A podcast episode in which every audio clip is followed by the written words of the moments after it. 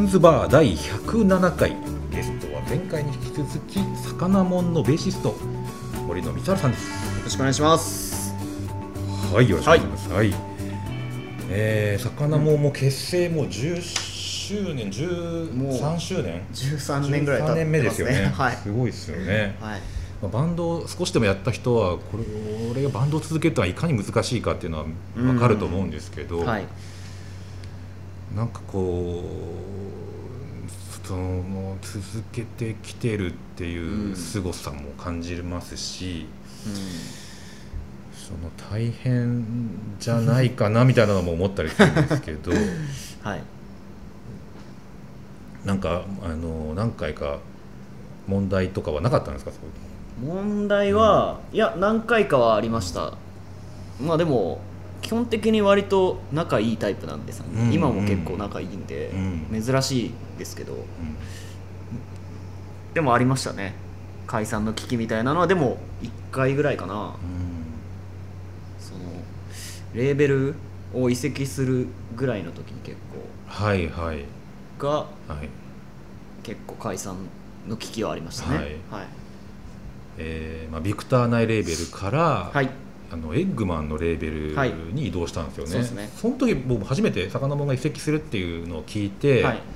あエッグマンがレーベルあるんだやるんだやるんだって感じでしたかねあのその時に。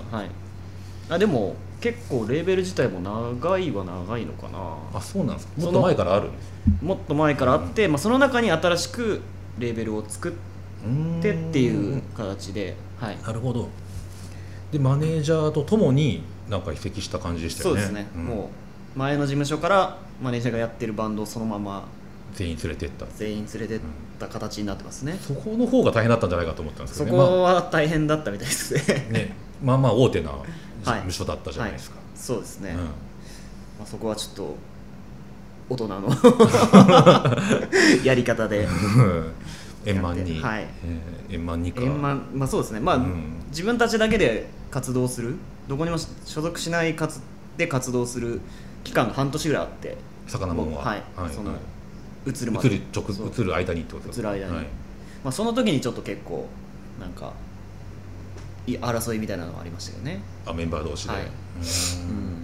じゃあマネージャーがいたことでちょっとやっぱり緩和剤というか。まあそうですね、っていうかまあそのなんかこうこれから自分たちで頑張らないといけないなみたいな時にまあちょっとしたこうミスとかはいはい。そういうのでなんかこう許せなくなっちゃったメンバー感が。はいはい。みたいな。うちのボーカルがやらかしたことがあってはいはい。これからみんなで頑張ろうっているタイミングでそれやるんかみたいな。でなんかちょっと信頼関係がはい。人としてみたいな。人として。演奏上のミスとかではなく。じゃなくうん。そう。っていう時が一回ありましたね。なるほど、まあ、自分を律するっていうのもやっぱりこう組織に属してないと難しくなるっていうのもあるのかもしれないですよね、まあ、あと気分もやっぱり変わるんでそういうことが起きちゃったのかもしれないでますあよね。ね。でもうちのボーカルもそういうの天然でやっちゃうタイプなんで。別にこう気遣えない とかじゃなく。悪気があってとか悪気がなく。なく。天然でやっちゃうタイププなんで。それがこう良くない方向に転んじゃったなっていうなるほど。タイミングでしたね。その時は。はいでも木村さんとともにはい。藤森さんへの愛がすごい強いですよね。そうですね、うん。もうなんかそれがないと続けられないと思いますね、で僕がお仕事させてもらった時も3人でうん。うんなんかすごいわちゃわちゃ カメラ関係ないところでなんかすごい遊んだりふざけ合ったりしてましたよね。そうですね、うん。基本的にもうあんな感じです。オンもオフも。はい。仲がいいなっていう。ありがとうございます。ね。でも森野さんの立ち位置としては、うん。め3人の中ではなんですかね。うーんなんて言ったらいいんだろうな、まあ、独特の存在感があってそうっすか。ん。はいななんて言ったらいいんだでもなんか3人それぞれですよね。そうですね。補填し合ってるのか、なんかまうん。あまとめ役というと聞こえはいいですけど、うんうん。なんか真面目た真面目担当ですね。真面目担当。基本的には。うん。はい。なんかバランス取ってる感じはしますね。そうね。はい。僕が言いたかったのはそういうことです。から 何も言えなかったですけど。ねそうですね。基本的にはそんな感じですね。うん。うん。だ MC とかもね多く担当してるんじゃないですかそうですね。ね、藤森さんがまとめきれないものを、まあ、思いだけが強くてこうわーって言ってるのをまとめたりとか、そうですね。ね。なんかそうですね。そういうところに落ち着いたって感じですね。うん。本当は違うんですねじゃあね。いやほんそうですね、うんあんまりこう MC とかに関しては出しゃばりたくはないですね。例えば、なんかこう別に前に出たいっていうわけではないんですよね、うんうん。ただもうなんかそう空いてる空いてる席空いてる席探してったらそうなってったみたいな。まあ、や3るべき人しかいないんでそうなんですよ。ねそうなってったっていう方が正しいですね。うん。なんかまあ魚もんでいると3人でいるとそういうポジションになるんだけどまたそれ以外では違う森野さんがいるんじゃないかなっていう、ああそうですね。どうなんだろうん、だからまああの理性的ならざるを得ないというかね魚にいると。う あでもまあでも理性的ですよ。普段も。普段も、うん。大人なんで。だかうんらそう。お酒の飲まなければ。お 酒好きっすよね。酒は好きですね、でもうん3人とも好きなんで、はい、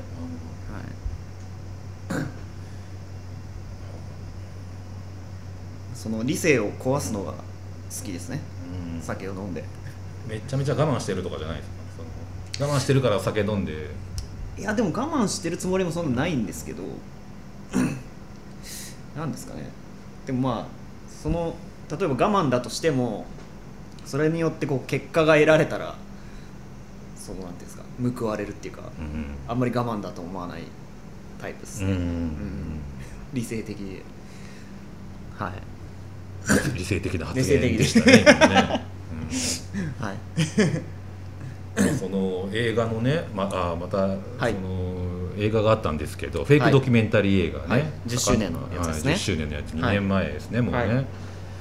えー魚もんザ・ムービー「魚もんはなぜ売れないのか」っていう,、はい。もうタイトルですよねこれがね、はい。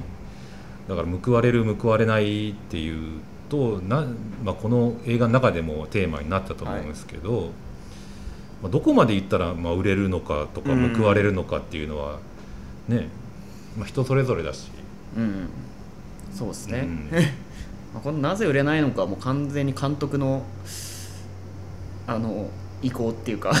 はい。悪ふ悪ふざけじゃないけどはい。せめてタイトルですよね、いやまあでも愛を愛もこもってると思うんですよね。ね。はい。みんなファンの方も思ってる、あのすげえいいのにって、うん。なんで売れないんだっていうそういうことですよね。そうそう、んそれを描きたかったうん。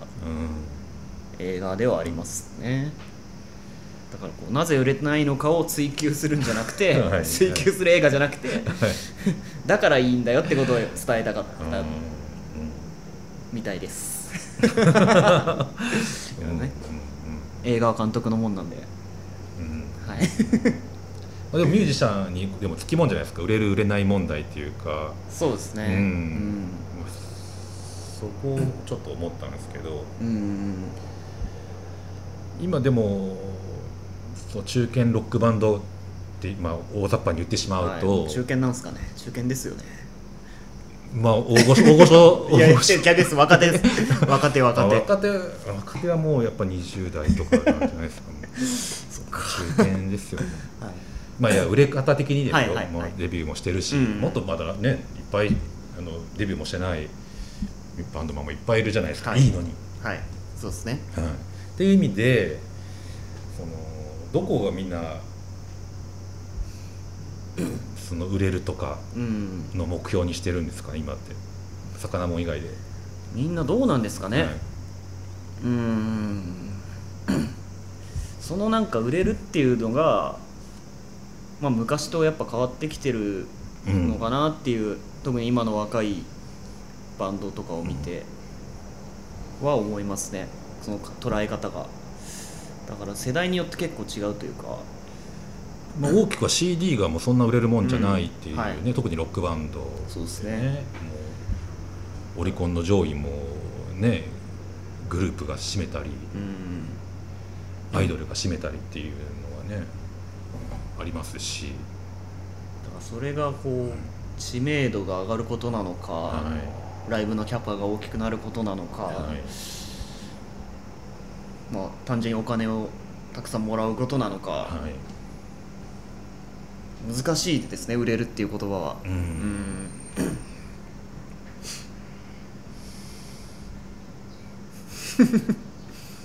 ねあ 僕ら僕らはだからあんまりなんですかね。売れる自分の場所を確保するっていうことが売れることなのかなっていうのは最近思ってますね。その30代になって自分たちが活動する場所がちゃんとを作ることができることがなんか売れてる人なのかなっていう。うん。気まあ、それは。バンドごとに違くていいと、うん。独自のフィールドや活動のやり方ではい、一つこう、そうですね、うん、確立した道ができるといいっていう。っていうのがなんとなく今思ってることで、うん。でもまあ20代の子が思う売れるはまた全然違うと思いますけどね、うん。うん。今の僕らはなんかそういう感じですね、うんうん。うん、もちろんお金はもらいたいですけど。うん。そりゃじですね。ううん。んでもそういった意味で見ると、まあ、ある程度は売れてるというふうに言ってもいい。まあ そうですね。まあこう曲を作って出す出してライブするっていう環境をもらえてることは、うん。そうですね、まあ、ある程度は売れていることになるのかもしれないですね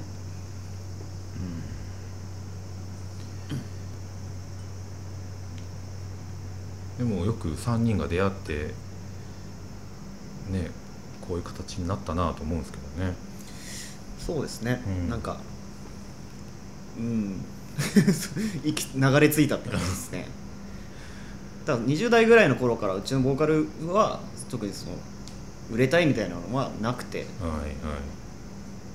今言ったような感じ。うちゃんと曲を作る作り続けたいみたいな、んうんうん。うんいい曲を作り続けたいみたいなこともずっと言ってたんで、まあそこに流れ着いたのかなっていう。うんうん。メジャーでも4年やらせてもらいましたけどうん。いろいろ勉強になりましたね。うん。まあ夢のライジングはい。も達成したりとか。そうですね。そういう意味でいろいろ目標は達成してきてると。そうですねだからなんかその次の目標がを作らないとなうんとは思ってますけど、今だからちょっとふわっとしてるんですかね。今ふわっとしてますね。うん。まあ目標とかが。そうですね。うん。う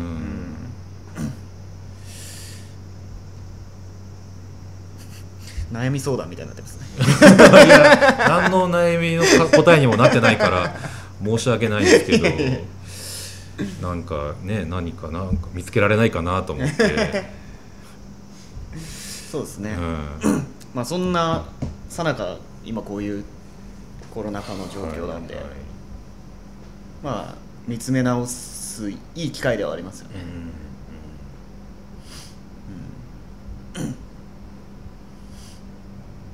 最初に組んでたあの形、まあ、結成当初の頃はどんな形だったんですか？また今と違うことはありますか？そのスタンス的なことですか？ね。あもう最初はもう本当に遊びでやろうっていうか僕も一回就職してたんで。ああそうなんだ、はい。もう働いてた。そうですね。専門学校卒業して、僕だけ就職して、まあ、1年で辞めちゃったんですけど。はいはい。就職してだから本当に遊びの延長。はいはい。で酒飲みながらライブしてたし。えー、最初のめちゃくちゃ。毎回ライブギター音出なくなるしみたいな。う んなんで？初ライブか。らいやもう機材を全然大事にしてなくタイプで。うん毎回シールドを断線するとか毎回人の対バンのギター借りてやってましたよ。最初。てかデビューするまで自分のギター持ってなかったんじゃないか マジで、な、はい、俺のギター貸してましたね、そうなんだ。最初は本当にもう楽しくやればいいみたいなスタンスでしたね。だからプロになりたいっていううんうん。すごい決意も最初はなかったですその結成。うん当初は、まあ僕とかはそのふ藤森君のボーカルの作る曲はうん。すごいいいいいと思ってたし、うん。通用するとは思ってたんですけど、うん。まあなんかちょっとこうプロになりたいっていうことが恥ずかしくて言えないみたいなうん。ところはありましたね、ちょっと車に構えた、はいははい。いでも誰かが言い始めたんですか？そうですね。なんかその1年ぐらいの時になんかいきなりこう声かけられたんですよねレーベルの人に。今のレーベルじゃないんですけど、ええ違う人に。えでまあその人と割と密に連絡取るようになって、えあもしかしたらなんかいけるうんいけるのかもしれないみたいなうんのがこうメンバーの中に芽生え始めてで一回切り替えてちゃんとやろうっていう話になったのがそう1年ぐらいですね。で僕も仕事辞めてうん。でその最初のドラムもうん。その人は遊びだったから辞めてうん。一年でキムさんを入れてみたいな。なるのがありましたね。そうそこはすごい大きな変化ですね結構その1年ぐらいが。その人とは結局その人はやらずそうですね。うん。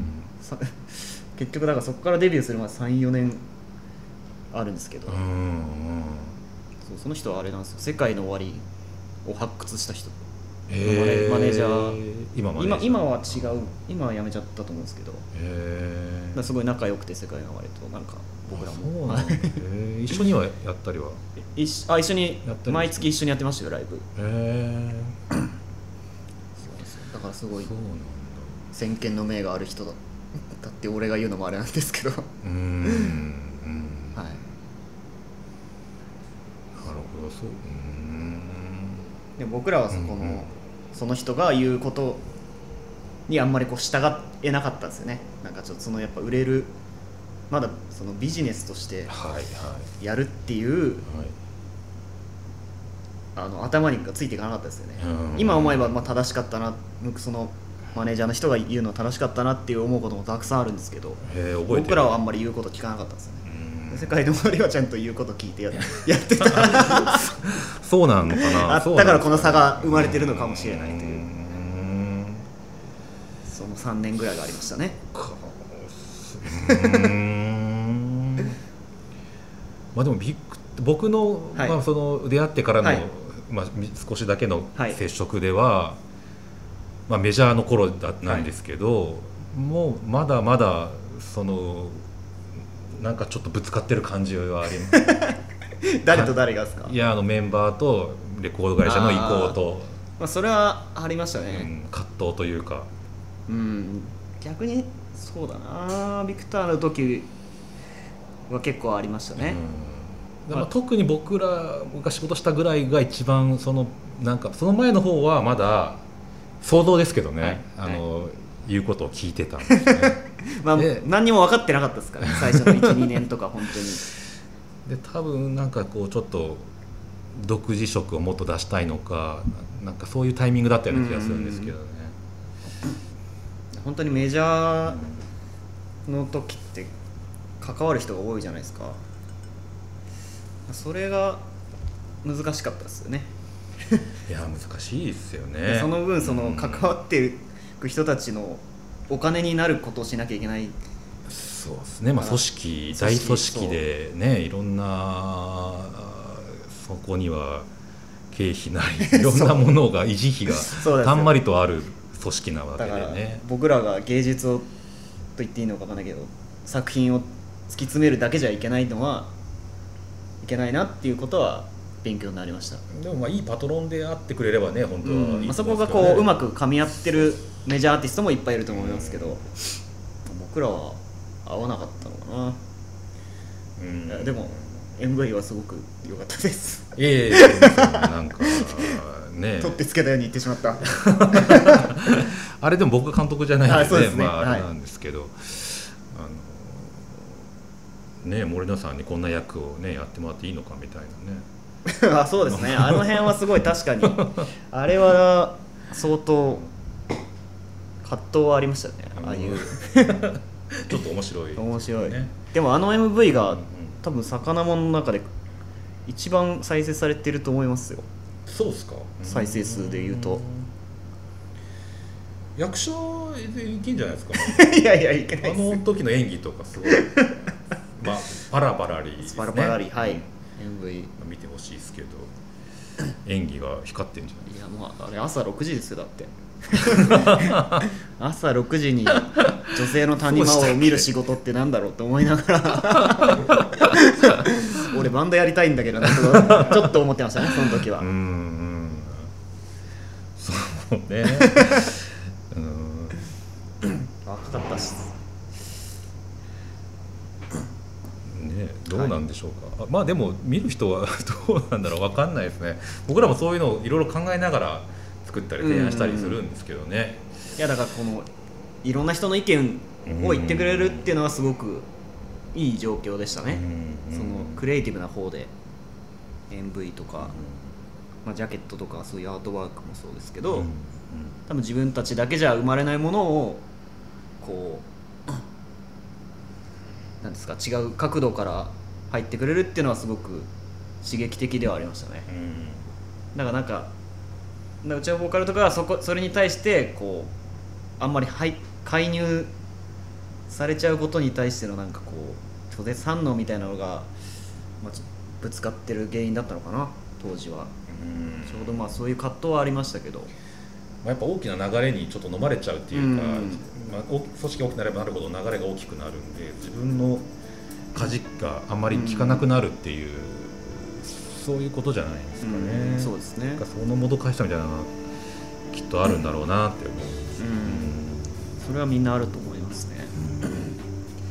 一方でこう世間的にはなんかちょっとエキセントリックな狂ったようなイメージを売っててでも意外とスタッフワークがすごい上手なミュージシャンとかもいたりする。ああそうですよねパブリックイメージとちょっと違くてちゃんとしてんなこの人とかっていう人は。い具体的には言わないですけどいらっしゃったりするはい。うん。